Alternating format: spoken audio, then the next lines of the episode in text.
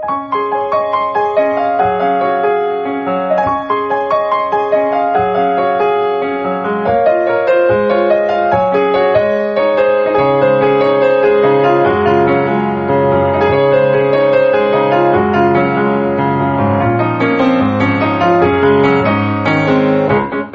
さん、こんばんは、ミッチェルです。いかがお過ごしでしょうか？さあ、本日は6月の6日。ということでね、6月に入りましたけれども、そろそろね、梅雨の時期が参りますね。皆さん、気持ちはちゃんとウキウキしてますか？楽しく過ごしてますか？さあ、ということで、えーこのミッチェルのラブミッションという、えー番組はですね、恋愛、そして夢をテーマに時速300キロを掲げております、このミッチェルがですね、皆さんと一緒に前向きに楽しくいろいろ過ごしていこうというね、えそんなコンセプトのもと、えー放送しているわけなんですけれども、さて、6月6日っていうことでね、まあ、3つじゃないけど、まあ、ゾロ目っていうかね、最近、ミッチェルはですね、ちょっとゾロ目を見ることがすごく多くて、で、なんかね、エンジェルナンバーというものが、この世には存在するらしいんですよ。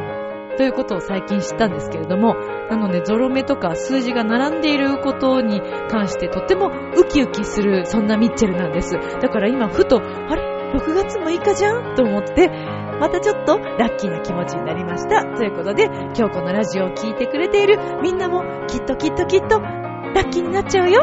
最後まで聞いてね。この番組は輝く人生を共に研修、司会の株式会社ボイスコーポレーションの提供でお送りします。さあでは今週も始まります。ミッチェルのラブミッションウェルカム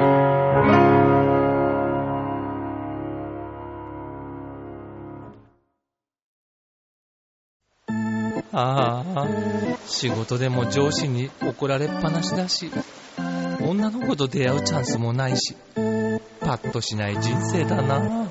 そこのあなた。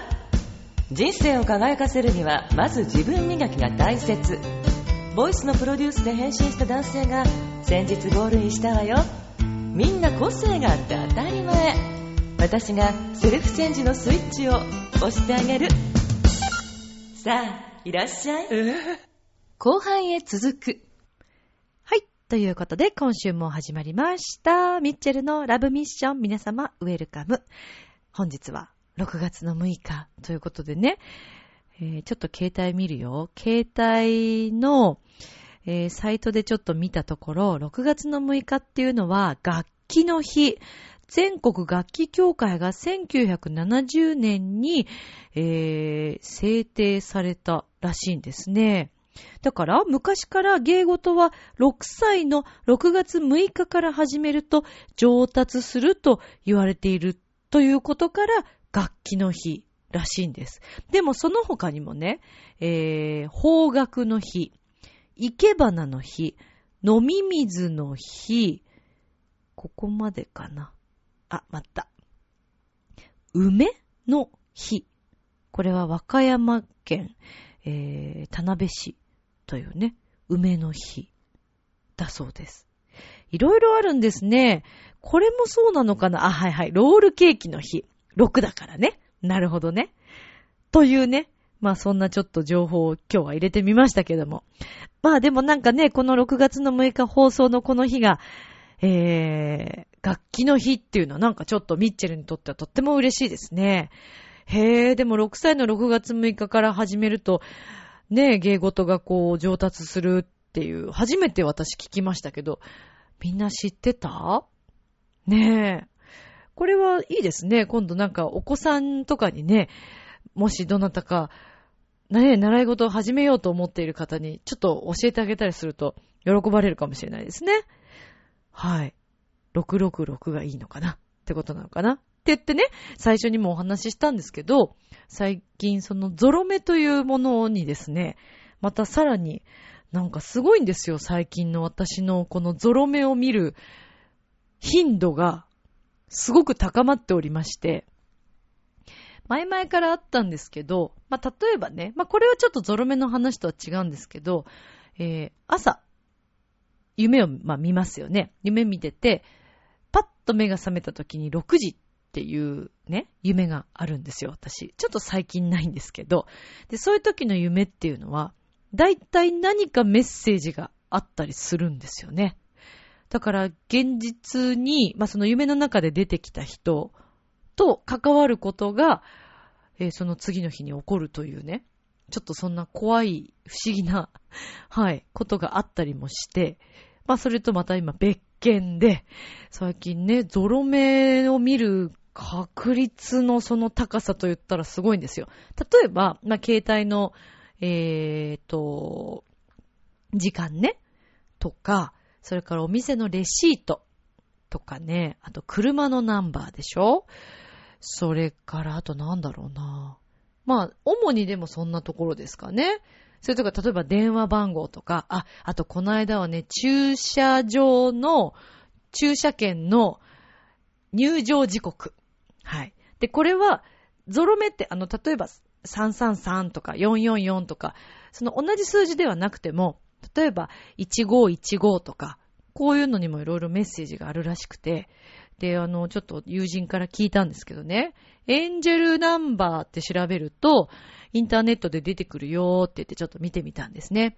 そしたらその数字によっていろいろメッセージがあるということで、で特にそういったゾロ目とか、並んでいる数字に関してはなんかメッセージがとても高いということで、最近私は何だろうと思ってこうよく調べたりしてるんですけど、まあ、ね、あのネットの中にも書いてある方もいるんですよ。あの、なんだったっけな。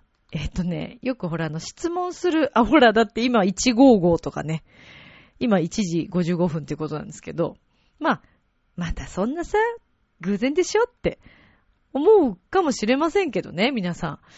まあでもね、私は結構これって不思議なことなんじゃないかなーって思っているんだけど、みんなはそういうことありますか？ねえ、いかがでしょうか？あの、ネットのヤフー知恵袋ってあるじゃないですか。で、そこにね、最近ゾロ目をよく見るんですけど、これってなんかあるんですかね？みたいな、こうほら質問みたいなのがあるわけですよ。で、なんかそこに、あのね、そうやって言われてますけど、特に何もないと思いますとかっていう答えがね、返ってきてたりするのも見かけたんですよ。なんか実際なんだったかな？ギャンブルかなんかやってみたんですけど、特に当たりませんでしたみたいなことが確か書いてあったような気がするんですけど、まあ、ね、それは物も考えようなので、確かに偶然っていうこともあるでしょうし、時計なんてね、しょっちゅう見てれば同じ数字が出てくるのも、ゾロ目を見るのも別にそんな珍しいことではないと言ってしまえばもうそれまでだよね。私はそうは取りませんよ。なんかこう、例えばじゃあそれが別にそのエンジェルナンバーっていうのがないとしても、自分の中でこう、ちょっとそのおまじない的な、占い的なね、えー、ことにしてしまったら、ね、そんな風にしていろいろ楽しんでいけば、毎日いろんな発見があるんじゃないかなとかね。これが、数字がこう並んだ時は、きっといいことがあるだろうって思ってみるとかね。うん、それだけでも、ウキウキするじゃないですか。まあね、ギャンブルダメだったかもしれないけどね。ねどうなんでしょうね。みんなはどう思うのかなと思って、ねちょっと今日お話ししてみたんですけど。まあそんなね、ゾロ目を見ているミッチェルはですね、なんとなくでも本当に最近いろんな流れがまた変わってきているなと思う今日コロゴロなわけですよ。はい。何人ですかっていう話し方しましたけどね。うーん。自分の考え方をほら変えるとさ、あの自分の周りにいる人も変わるみたいな話を私たまにしてるかもしれないですけど、またさらにね、それをなんか、うん、考えさせられる日々を送っているわけですね。そうなんですよね。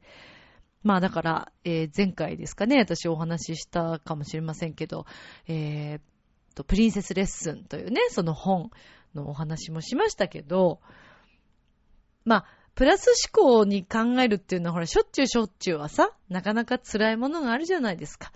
でもね、気持ち的にね、ちょっと、あの、楽しいことを考えてた方が、同じ時間過ごすんだったら、私はね、その方がいいんじゃないかなと思っているわけです。まあ、そんな中ですね、また何か新しいプロジェクトが動きそうな、そんな予感もしている、そんなミッチェルなんですけど、皆さんにね、またそういったご報告がね、できれば、私もすごく嬉しいなと思っている次第でございます。そしてね、まあそれと共通しているのかどうなのかなんですけど、まあね、誰とはもちろんお話ししないけども、私の周りがですね、今、またハッピーな波が来ているわけですよ。皆さん。あの、よく、結婚ラッシュとか出産ラッシュって言うじゃないですか。今ね、ちょっと最近結婚出産ラッシュがまた、えー、来始めそうな、そんな予感なんですよね。はい。もう私もでも、あのー、ね、そういうお話を聞くたびにウキウキするし、嬉しいし、ハッピーになるし、もちろんあのね、皆さんの幸せを願ってますから、ね、うまくいったらいいなぁなんて思いながら、いつもね、お話を聞いているんですけど、やっぱでもそれにしてもいいよね。人の幸せなさ、ところを見てると、なんか、たまにほら、いるじゃん。なんか幸せそうすぎてちょっとムカつく、みたいなね。いいじゃん。幸せをさ、近くで見れるって幸せってことですよ。で、ほらね、あの、周りにいる人とか、近くにいる人が鏡だじゃないだけれども、ないだってなんだ。ないけれども、うん、周りの人が幸せってことは、自分もきっと幸せな環境にいるんだろうなって、改めてそこで気づいてみるとかね。まあ、これもだから、ものも考えようですよね。で、それをこう違う風に取ってしまうと、なんかまたね、ちょっと寂しいなとか思っちゃったりすることもあるのかもしれませんけどね。まあだから本当に幸せそうな方々が今私の周りにはたくさんおりましてですね、もう本当それこそエンジェルのような、はい、笑顔の方々がたくさんいるわけですけれども、まあみんなからのハッピーをもらうことで、えー、私もね、それをこう演奏だったりとか、こうしてみんなとにね、お話をしているっていうこと自体、なんていうのかな。私がもらっているハッピーをみんなに届けられたらいいなっていうのが、まあ、ミッチェルの思いですよね。はい。まあ、人類みんながね、幸せになれれば一番いいんだよって本当に思うわけだよ。どうしたんだ？なんだ？なんだ？でもそう思いませんか？いがみ合ったりとかね、するんじゃなくって、うん、なんかみんなが幸せになれるのが一番なんかいいのかなとか思ってみたりとかね。まあだからちょっとしたことをね、許してあげるとか、ごめんなさい、ありがとうを言うということがとっても重要なんだなということをまた日々感じている、まあそんなミッチェルでございます。はい。さあ、ということでですね、またさらに大きな夢に向かって、今自分の頭の中をすごく整理しているところではありますけれども、はい、私。あのー、ぜひこれは私がいろんな方から今学んでいることでメッセージを受けていることなので、このラジオを聞いてくださっているみんなにも共有させていただきたいなと思うんですけどね。とにかく、自分を信じること、そして、自分という一人のこの人間をですね、どのぐらいの価値として、存在として、どこまでできる子なのかなっていうことして、こう見てあげるかという客観的にね。もちろんそれは自慢するとかではないんですけど、自分を信じて、一番やっぱりね、自分で自分を信じるということがやはり重要なんですね。そして夢は大きければ大きいほどいいというお話を最近よく聞きます。不安とか恐れがあると、えー、そっちに流れてってしまうことがありますので、今日このラブミッションを聞いてくれているみんなは、絶対ラッキーだと思う。と、ミッチェルは言い切るよ。なぜならね、ミッチェルが毎日今ラッキーだから。そうなんですよ。だからね、ラッキーなことが本当に今たくさんあって、もうね、これを、いや、だから本当やっぱり今ね、聞いてくれてるみんなもきっとラッキーな毎日を過ごしているはず。そう思う。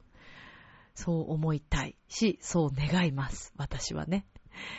で、まあまたね、あのーそうだな、私は今、まあ制作というか、曲をね、また今これからいろいろ作っていこうと思っていたりとか、えライブに、次のライブに向けてね、どんな楽しいことができるかなということをいろいろ考えている矢先ではあるんですけども、まあ、ミッチェルの夢をですね、ちょっと改めてここでね、お話しさせていただくとですね、とにかくこれから、たくさんの仲良しカップル、それから幸せな人たちを、えー、ミッチェルも通して、私も通して、えー、たくさん増やしていけたらいいなというのが今の私の思いです。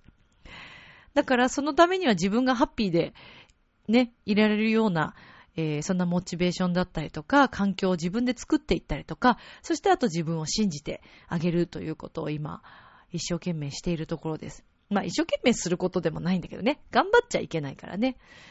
うん。で、私はもともとすごいマイナス思考な人間だったんですよ。実は。こう見えてもね。こう見えてもというかね。こう聞こえても。え、そう思わないって？そんなことないんだよ。いつも元気そうに見えるねってよく言われるんですけどね。いろいろ結構悩むこともあるんですけど。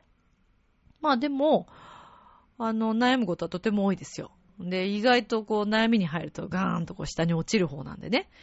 なんですけど、えーそのマイナスという思いがですね、とてもあまり必要ないということに本当に最近気づいています。気づいてきましたので、はい。えーちょっと今後はですね、プラス思考をとにかくグレードアップさせていって、はい。自分が皆さんに何かをもっと伝えられるように、この現実になったよっていうことを話せるように頑張っていきたいなと思ってます。それはもう自分の仕事もプライベートもすべて含めてです。です。頑張っちゃうんだから、もうミッチェルは、もう楽しんでよ、とにかく毎日がさ。楽しくてしょうがないんだよ。何がって言われてもね、特にね、何っていうのよくわかんないんだけど、なんか楽しいんだよね。職場のみんなも今すっごい楽しいし、うーん、あと、制作の方も楽しいし、レッスンすることも楽しいし、そう、生徒さんとね、一緒にレッスンするのも楽しいし、それからライブで演奏するのも楽しいし、携帯今落としたけど、足元に。それで、あと、そうだな。家族とね、そうお話しすることも楽しいし、友達と、まあ、ちょっとあんまり今ね、会える時間がほぼなくてですね、ちょっとそこが今、残念かなっていう気はするんですけど、まあでもね、プライベートもすごく自分の中では充実してるんじゃないかなと。うん、なんか今やっと安定してきたような気がしていたりとか。ねえ。まあでもね、本当にこれは気の持ちようなんだなということをよく感じておりますよ。だからね、今日このラブミッションを聞いて、もし、ちょっとでも今、なんとなく辛いことがあったりする、そこのあなたがいたら、一緒に楽しんじゃおうよ。考え方次第で変わるからね。っていうことを今日はお話ししたかったんです。では、続いてのコーナーに行きたいと思います。今日もお便りいただいてます。では、どうぞ。今宵も、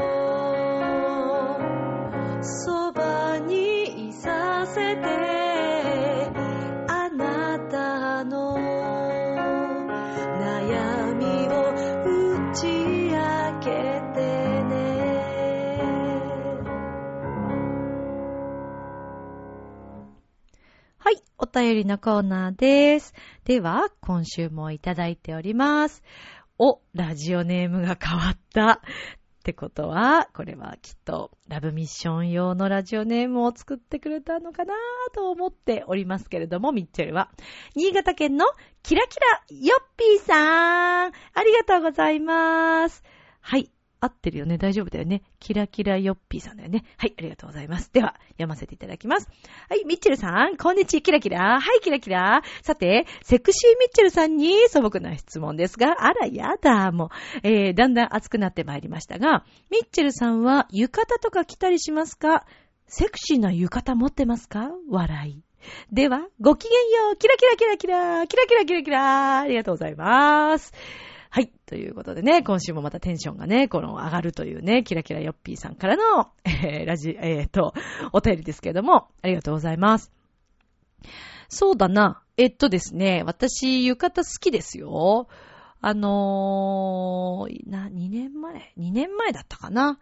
あの、ショコラビットというね、あの、女の子のグループで、あの、ライブをしていたんですけれども、先日、久しぶりにね、えー、シンウライスのブライトンホテルにて、はい、ライブをさせていただきました。コンサートをさせていただいて、そうなんですよ。満席御礼でですね、皆さんありがとうございました。えー、ファースト、セカンドともに、満席というね、満席御礼ということでね、すいません。ちょっと嬉しくてですね。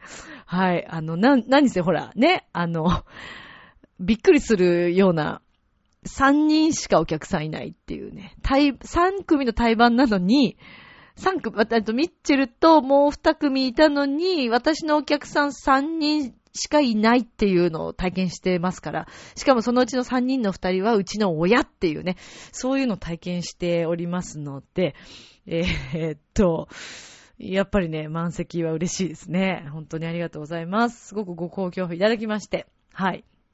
で、あの、久しぶりにね、ショコラビット、また再結成をしたんですけど、で、ショコラビットのみんなと浴衣ライブということのをね、したことがありますね。あれはすごい楽しかった。テンションすごい上がったし、お客様にもすごい喜んでいただいたイベントだったんですけど、あ、そうかヨッピーさんありがとう私今いいこと思いついちゃった。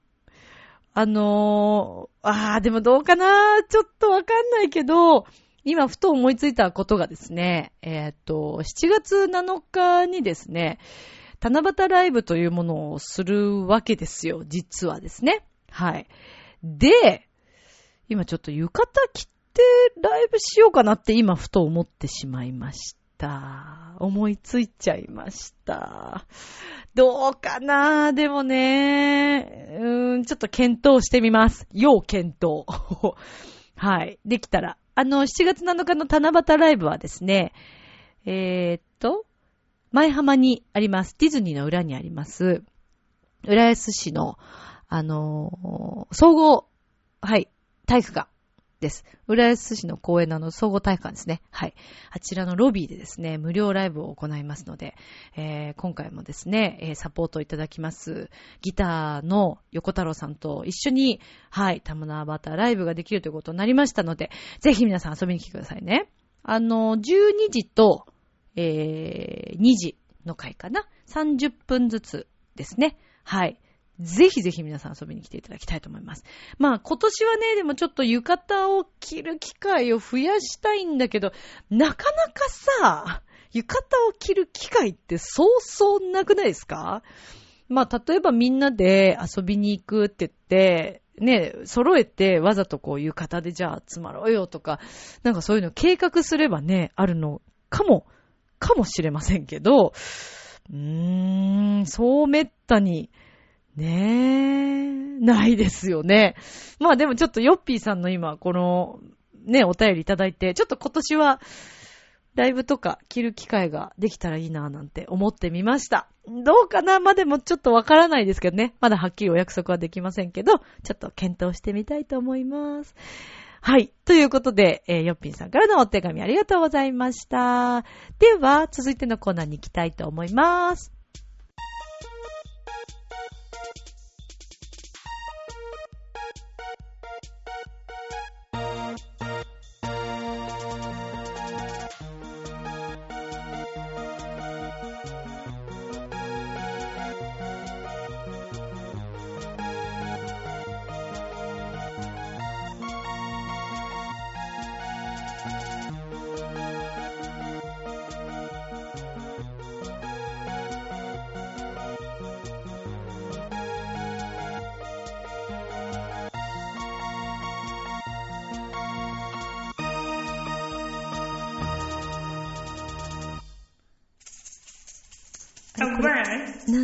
ですか？ミッチェルニさんお便りが来ませんね。ミッチェロニに来ませんね。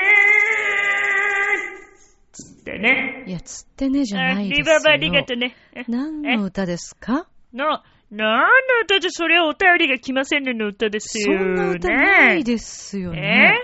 今、ミッチェルンさんがまた即興で勝手に作ったくだらない歌ですよね。うん、まあそうだね。まあくだらないっつったらまあその通りなんだけれどもね。あ認めるんですねうんまあいいじゃないですか。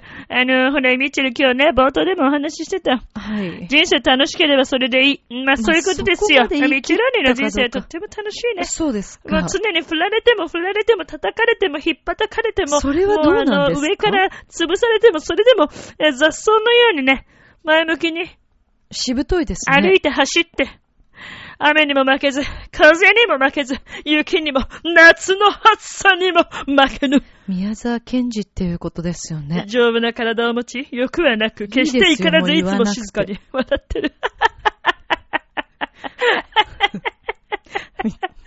あ、ちょっといいですか？あの、いつも静かに笑っているって なん言っでているのになんでそんな大きな声で笑うんですか？ミッチェロリだからだよ。全然意味が 理由なんてそんなもんしかねえよ。わからないですけれどもね。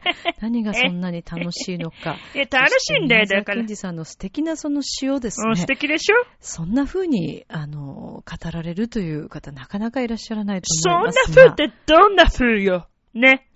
そんな風ですよね。うんなんか耳元にふーってされた感じがする。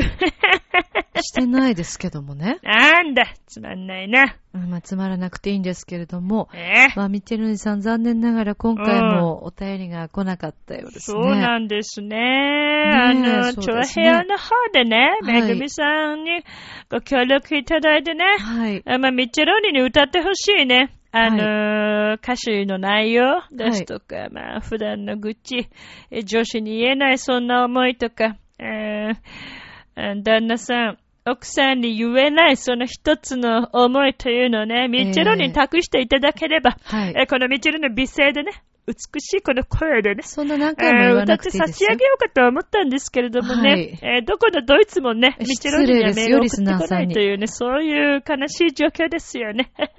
いや、笑ってますけどね。え？まあそうですね。ミッ笑うしチェロかないじゃん。ンさんにはその思いは託せないというリスナーさんの素直な気持ちだったんじゃないでしょうかね。なんで託してよ、任してよ、どーんと来いよ、この大きな、この僕の鳩胸にどーんと来いよって言ってるじゃないですか。ね。任せてくれればね、なんです。僕がすべて吹っ飛ばしてね、蹴はい。っ飛ばして、蹴っ飛ああなたたちの思いを楽にするという、そういうね、身代わり的な役割ですよ。あそう身代わり地蔵みたいなもんですよ。あの、はあ。身代わりになるお守りみたいなもんですよね。ええええええあの、そうなんですけれどもあ、。そうですなぜかみんな、あのね、託さないというね、この思い、どういうことなんでしょうかね、滝川さん。なんで？やなんで？ですから、申し上げています通り、うんリ。スナーさんたちはやっぱり利口だなと思いますよね。なんでって？り分かっておらっしゃる利口さんってこと？皆さんとえ滝川栗林は心は一つです。なんだよ。何みんなに好かれようとして自分のキャラクター売ってんだよ。そんなことはないです。柳と付き合ってるくせに。それは関係ないですよね。全く意味がわからないんですけれども。うん。まあ、ところで、ミッチェロニさんは最はい近、どうなんですか？何が？楽しいことは何かあるんですか？いや、だから楽しいっつってんじゃん、毎日。あ、そうでしたっけ？え？あんまり興味ないので聞いてなかったんですけドど、ーンっつってね、もうなんかバサッと切るよね。バサそうでッとね。すね。ええ侍のようにね、石川五右衛門みたいに切るよね。あ そうですね。びっくりしちゃった。あ、そうですか。あの、潔がいいと言っていただいているような、あ喜んでいいことなんでしょうかね。侍のような、まあ、そんな強い精神を持っているということでしょうか。別に褒めちゃいねえよ。別にちっとも褒めてねえよ。あ、言そうけどね。あ、なんだ、そううなんですね。褒められてるというふうに私は取ったんですけども。なんでミッチェルのプラス思考みたいなのをなんか真似しちゃってさ。いやプラス思考ですよ私は常にええ女怖えよ。なんでですか？まったく、もう。そうですか？伊達にね、僕もね、素足で靴履いてないよ。全く関係ないですよね、え？今の話と。そう？プラス思考の話と、ミッチェローニさんが素足でうんうん靴を履こうが、ローファーを履こうが、うん。長靴を履こうが、全く私たちには関係ないあ、話ですそれもからね。あ、そう、関係ない。あ、そうか。そうじゃあ、ですねそれ別に伝える、つあの、必要はなかった、ちゅうことだよね。まあそうですねなそういうことだよね。あの、で、まあちょっと思うのが、ミッチェロニさんちょっと日本語上手くなりすぎですよね、な最そ、近ね。そんなことないよ。そんなことないね。あの、僕はイタリア人ですから、日本語は片言の方がいいと思います。無理やりやってるんですか？そんなことないいや、演技じゃないよ。これは自然体なね、僕のナチュラルなところですから、どうもね無理しなくていいですよ、ミッチェロニさん。ええいきなりそうやって言われると、ちょっと、うん、めっちゃ論的にも困っちゃうっていうか、うん困らせますびっくりするっていうかね。あそうですかええ そういうことなんだけれども。ええまあまあ、はいそんなことはさておきね。はい。まあ今日は一つちょっと例文やってみたいと思うんだけど、そうですか。はい。滝川さんいかがかね？まあ、お願いしますね。はい。えあの、愛情表現のコーナーですからね。お願いします。え、かわいいベイはいはいってこと？でいいってこと？まああすごいね、柳ね。ですねさすが分かってんね、歌うタイミングとかね。びっくりしましたけどね、今、ね、さすが、柳さんだなというふうに思いますけれども。はい。何惚れ直してんだよ、ここで。なやってんだ、ことはないこいつら。もう、ないんですもういいよ、けれどもね行くよ。あ、次行きますよ。はい、お願いします。あということでね、はい。えーっとね、今日はね、はいえー、まあこれから梅雨の時期に入りますということで、例えばね、ね急に、えーイタリア人の女性と出くわした、そんな時、そんなことああジャりますかね？パニーズの男性たちがえね、ええー女性に対して言ってみたらいいんじゃないのっていうね、はいえー言葉ですよ。はい。傘をはい。差し上げます。はい。これね、すごくワイルドだと思うんですね。そうですか？雨がザーザー降っている。なのはいに傘一本しかない。なのに傘を差し上げますってね、頭おかしいと思われるかもしれないけど、そねそれぐらいねねワイルドのスギちゃんみたいにね、言ってみたらいいと思うんでねここですスギちゃんが出てくる理由はよくいや、出るでしょ。だってワイルドなんだもん。まあ確かに、うんザーザー降りのね、うんうん大雨の中、うん突然傘を差し上げますとはい言。われたらちょっとびっくりしますよね。でしょ？ワイルドかもしれないですね。ね、ワイルドはいでしょ、うん。ということでね、えーイタリア語で傘を差し上げますと、もうそのまま言ってしまおうと思います。であはそうで聞いてください。はい、お願いします。Un ombrello è dato. Un ombrello è dato? はい。あの、ちょっといいですか？発音がだいぶ2回目とこう変わってるんですけれども。そう？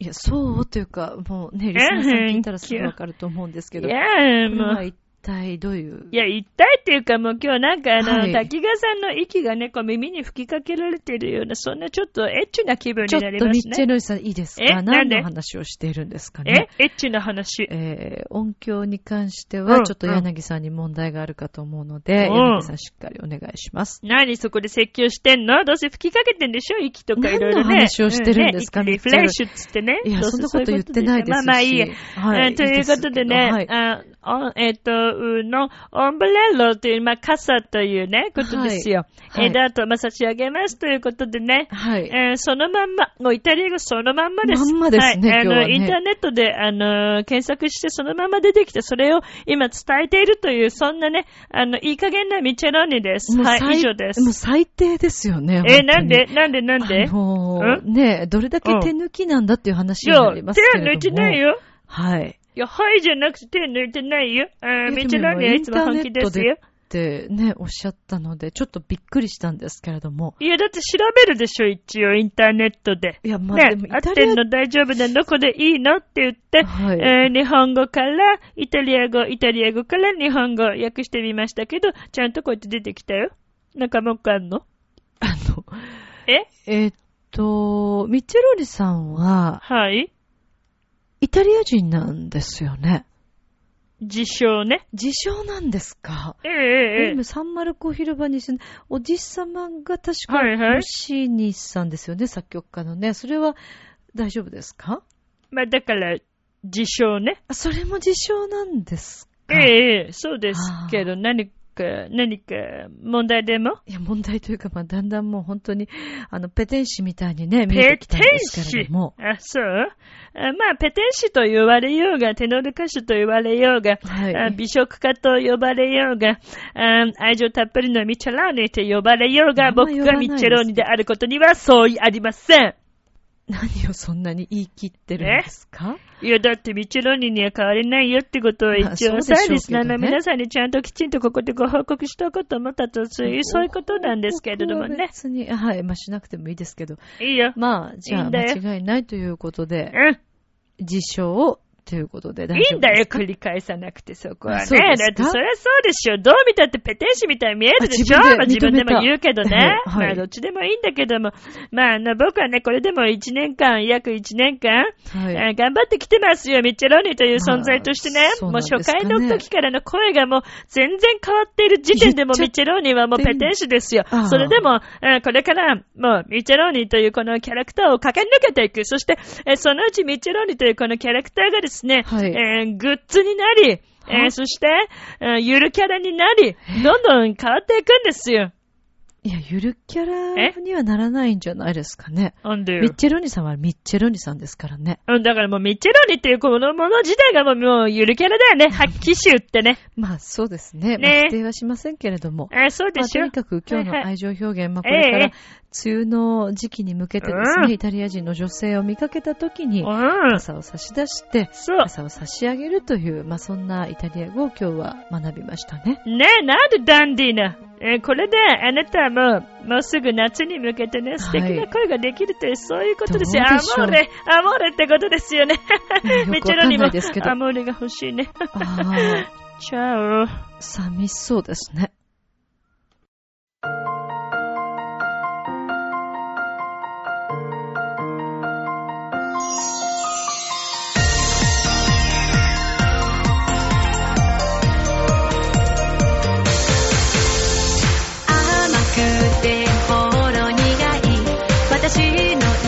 しチョコ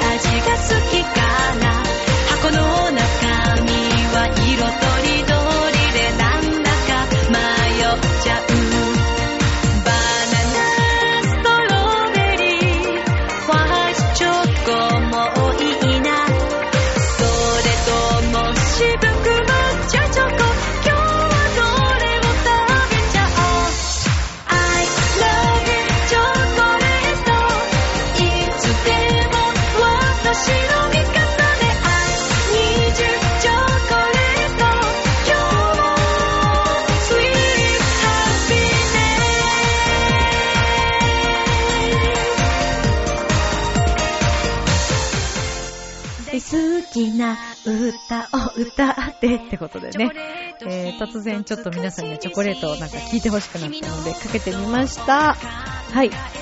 えー、またね、こう CD 第2弾、第3弾と頑張っていければなぁなんて思っているんですけれども、まあこのチョコレートというね、曲は本当に、えー、私にとってもね、こう、大切な、まあ、曲なんですけど、長平のですね、バーディーひとみさん、えー、ひとみプロの番組のですね、オープニングとして、はい、歌入りではないものなんですけど、あの、使っていただいておりましてですね、このチョコレートという曲を、あの、ひとみさんもとてもね、あの、気に入ってくださって、使ってくださっています。ありがとうございます。嬉しいです。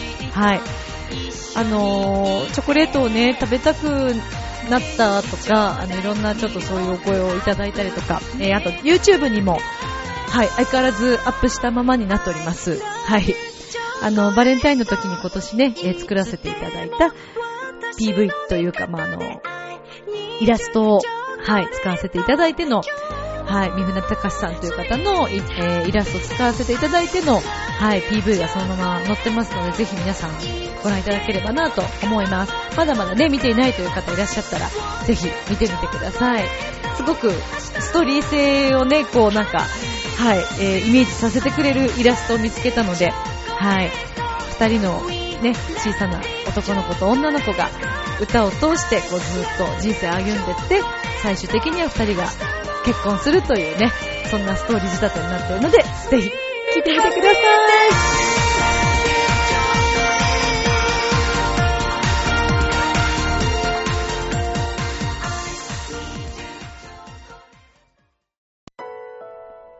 さあ、では今日ここで告知をさせてください。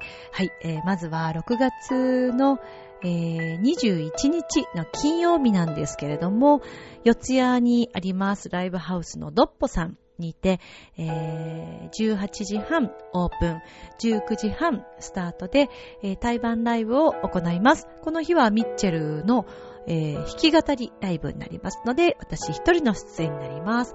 えーそれから、ね、えー今日お話しした通り7月の7日、えー浦安市のですね、えー運動公園の、えー総合体育館ロビーにて、え7月の7日七夕に12時の会と14時の会2回公演で、えライブを行います。この日はアコースティックライブとなりますので、えーギターの横太郎さんとご一緒させていただきます。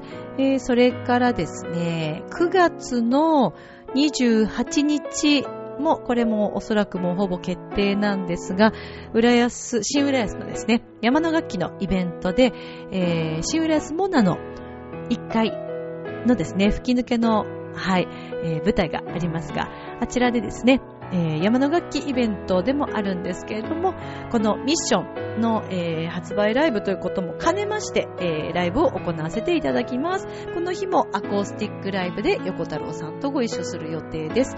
それから、え10月も今ちょっとライブを予定しているんですけども、えー11月9日の土曜日、あ、その前に9月、えーこの28日がですね、えー実は栃木県にもそのまま直行する予定になっておりまして、えー玉浦のメンバー、えーピアニストコータさんと、シンガーセブンスピリットくん、えー、ナオさんと一緒にはい、演奏する予定となっております。またちょっと詳細が未定でございます。それから11月9日の土曜日なんですけれども、久しぶりの死者もセブンティーンということでね、今聞いていただいております、君が生まれた日、えーこれを生み出した、えー、死者もセブンティーンのみんなとですね、新しい作品に向けて今、検討中ということで、いろいろと進んでおります。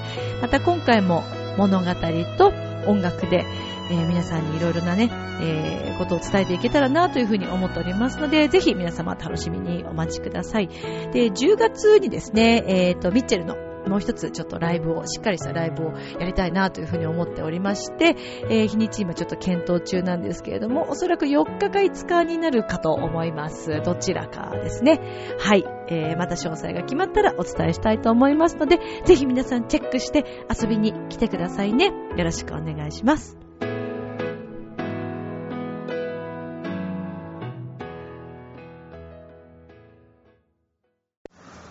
なんだか釣られてきちゃったよ。なんであんなイケメンまでいるんだ？あなた自分を分かってる？第一印象って何で決まるか知ってる？え？コミュニケーションの始まりは何だと思う？お？誰でも変われるチャンスはあるのよ。あるのよ。それから数ヶ月後。自分らしさを自分で見つける。なんて素晴らしいんだ。恋も仕事も今最高にノリノリだぜ。スイッチをします。ボイスコーポレーション幸せって案外近くにあるもんなんだよね。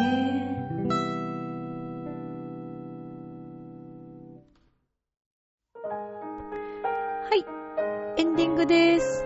今日はちょっと若干短めの放送に配信になってしまいましたけれども、皆様お楽しみいただけましたでしょうか？さて、えー、ミッチェルのラブミッション。毎回ね、今後あの、このエンディングの前に、今日の一言的なものをね、入れていこうかなと思っている、そんなミッチェルでございますけれどもね。はい。まあ、梅雨の時期に入っていきます。ちょっとジメジメしてしまうこともありますけども、気持ちは晴れやかに、すがすがしくいきましょうね。そして、たくさんの、えー、ラッキーなことをね、皆さんと一緒に増やしていけたらなと思っております。また次回もパワフルにお届けできればなと思っております。今日もみんなどうもありがとう。では、今宵も良い夢を、明日も楽しい一日を。バイバーイ。